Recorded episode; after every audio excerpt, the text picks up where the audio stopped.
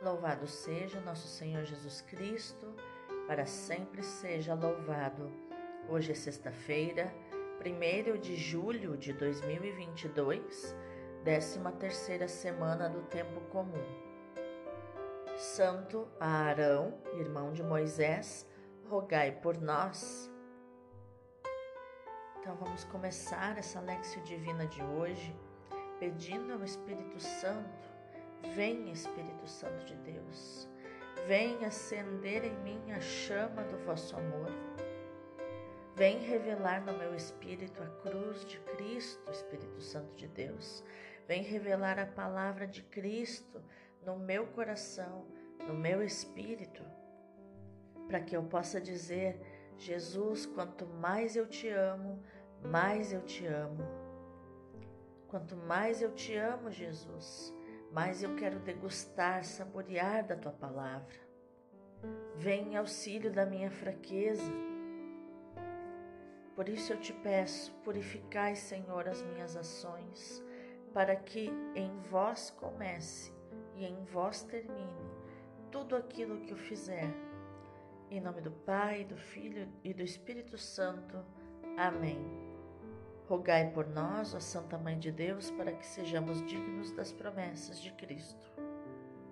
A primeira leitura é da profecia de Amós, capítulo 8, versículos do 4 ao 6 e do 9 ao 12. Ouvi isto, vós que maltratais os humildes e causais a prostração dos pobres da terra, vós que andais dizendo: quando passará a lua nova? Para vendermos bem a mercadoria, e o sábado para darmos pronta saída ao trigo, para diminuir medidas, aumentar pesos e adulterar balanças, e dominar os pobres com dinheiro e os humildes com um par de sandálias, e para pôr à venda o refúgio do trigo? Acontecerá que naquele dia, diz o Senhor Deus, farei com que o sol se ponha ao meio-dia e em pleno dia escureça a terra. Mudarei em luto vossas festas e em pranto todos os vossos cânticos. Farei vestir saco a todas as cinturas e tornarei calvas todas as cabeças. O país porá luto como por um filho único, e o final desse dia terminará em amargura. Eis que virão dias, diz o Senhor, em que enviarei fome sobre a terra, não fome de pão, nem sede de água, mas de ouvir a palavra do Senhor. Os homens vaguearão de um mar a outro mar, circulando do norte para o oriente em busca da palavra do Senhor, mas não a encontrarão. Palavra do Senhor, graças a Deus. O responsório de hoje é o Salmo 118. O homem não vive somente de pão, mas de toda a palavra da boca de Deus. Feliz o homem que observa seus preceitos e de todo o coração procura a Deus. De todo o coração eu vos procuro, não deixeis que eu abandone a vossa lei.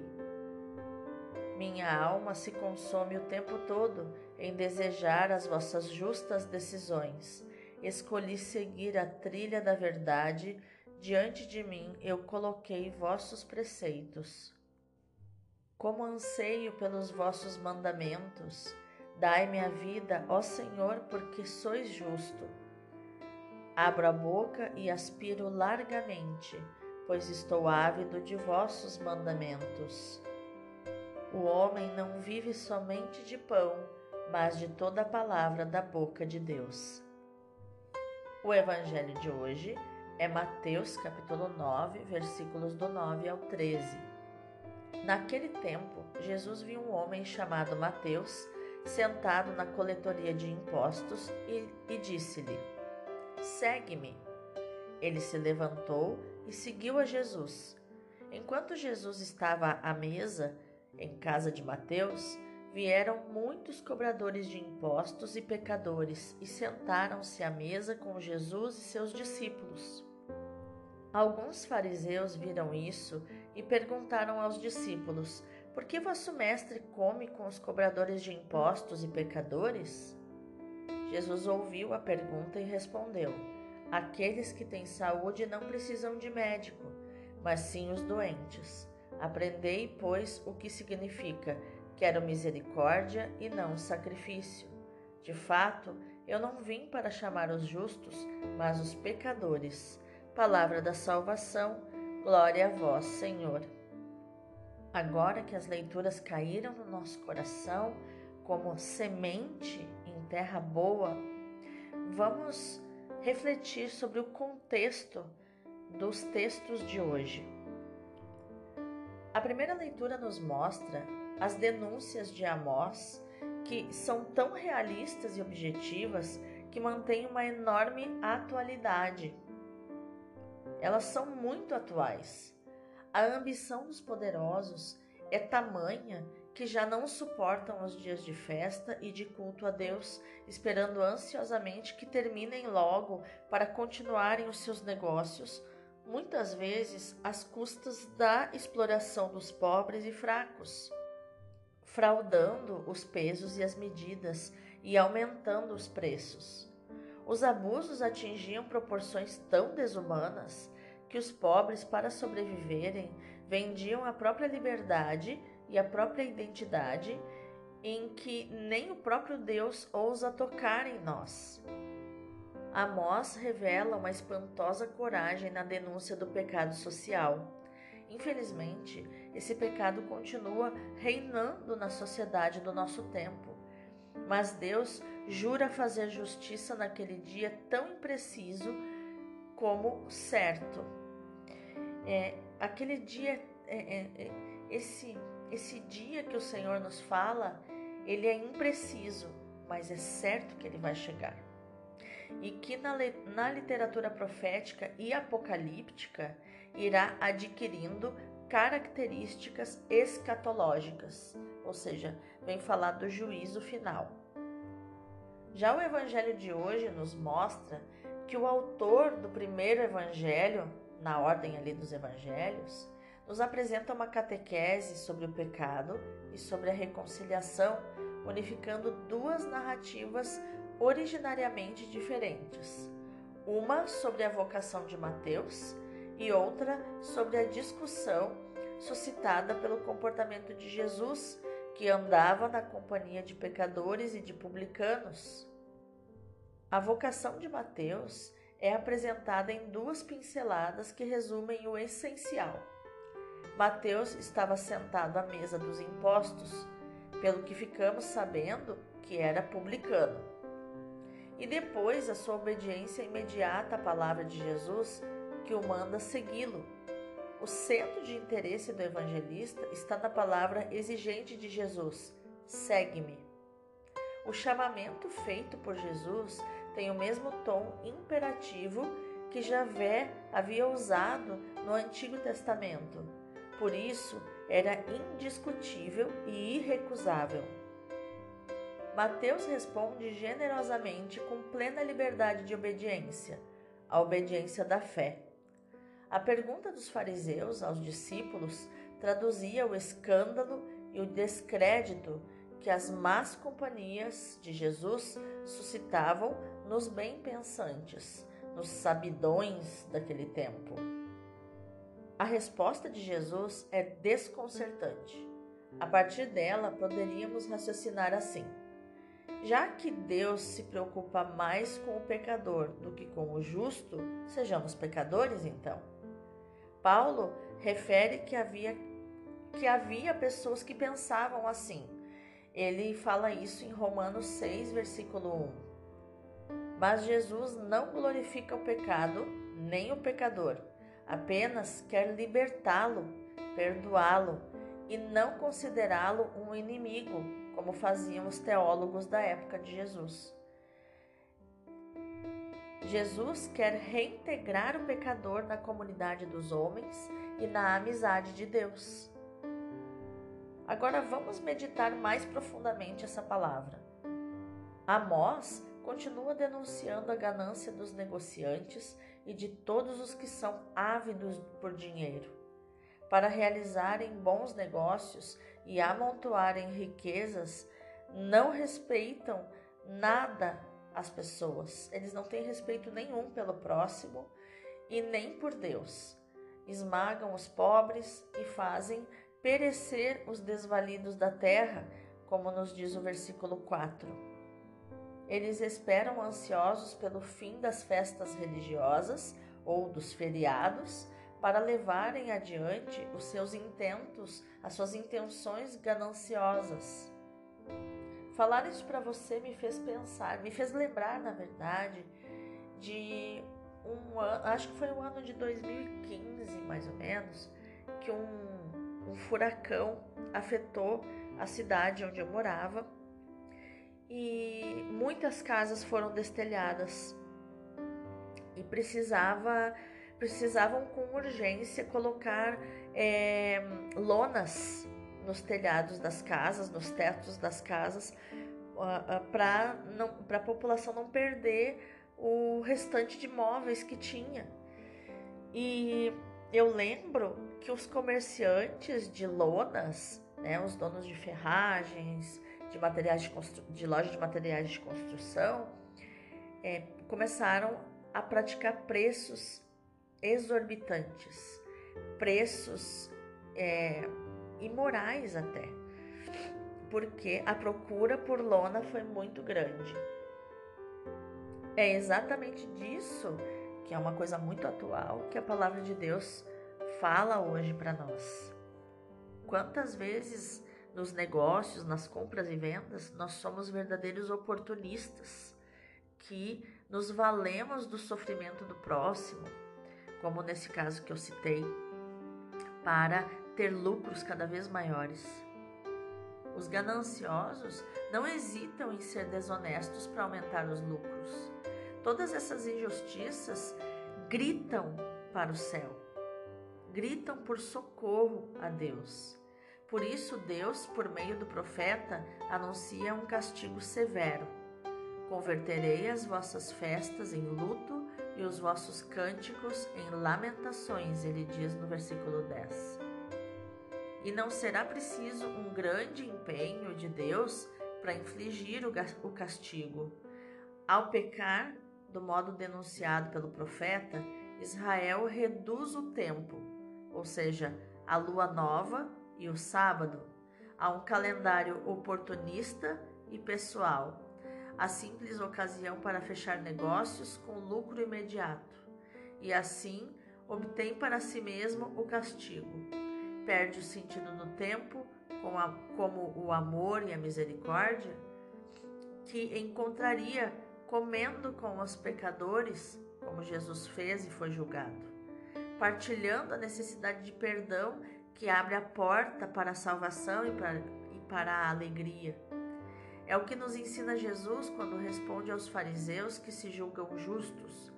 Eu não vim chamar os justos, mas os pecadores, nos diz o versículo 13. Também nós podemos cair na tentação de nos considerarmos justos, vendo como pecadores só os outros. Mas a verdade é que também pertencemos ao mundo onde reina a ganância, fonte de enormes injustiças. O nosso egoísmo contribui para agravar a situação. Arranjamos tempo para o que nos interessa, mas não encontramos tempo para ajudar certas pessoas, para visitar os doentes, até para falar com aquele que dizemos que amamos, que é Deus. Não tiramos tempo para conversar com Deus em oração. Assim nos tornamos semelhantes aos negociantes desonestos cujos atos são é, reverberados e reverberam até hoje através da boca de Amós. Amós é falecido há muitos séculos, porém a sua voz grita até o dia de hoje, a sua palavra fala, a sua palavra tem vida própria até o dia de hoje, denunciando a injustiça também nós corremos o risco do temível castigo anunciado pelo profeta. Vaguearão à procura da palavra do Senhor e não a encontrarão. Todos os outros castigos anunciados por Amós são muito pouco em comparação com esse. Procurar a palavra de Deus e não conseguir encontrá-la. A infidelidade e a falta de docilidade ao Senhor pode levar à desolação espiritual. Nesse caso, nada mais nos resta senão a penitência, a procura perseverante da palavra de Deus e a aceitação da própria desolação como castigo merecido pelos nossos pecados, na esperança de reencontrar o Senhor e de enveredar por uma vida mais fiel aos seus desejos. Vamos orar? Santo Apóstolo Mateus, tenho inveja da graça que tivestes em conhecer Jesus, manso e humilde de coração, em conversar com Ele pessoalmente.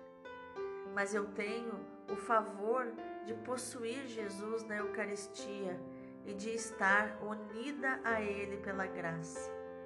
Quero aproveitar desta união cada vez melhor, renovando-a um grande número de vezes durante o dia. Assim orava a ti o apóstolo Mateus, o apóstolo São Mateus, Senhor. O venerável Padre Leão Deon também. Ele que fundou a Ordem dos Padres do Sagrado Coração de Jesus, os Deonianos, que até hoje me inspira nos seus, nos seus escritos para que eu possa todos os dias estar com cada um dos meus seguidores aqui, ouvindo cada dia a Lexio Divina. Hoje faço minha a sua oração. Ajuda-me a tomar consciência de que Jesus só é meu hóspede porque Ele mesmo me recebe como seu hóspede.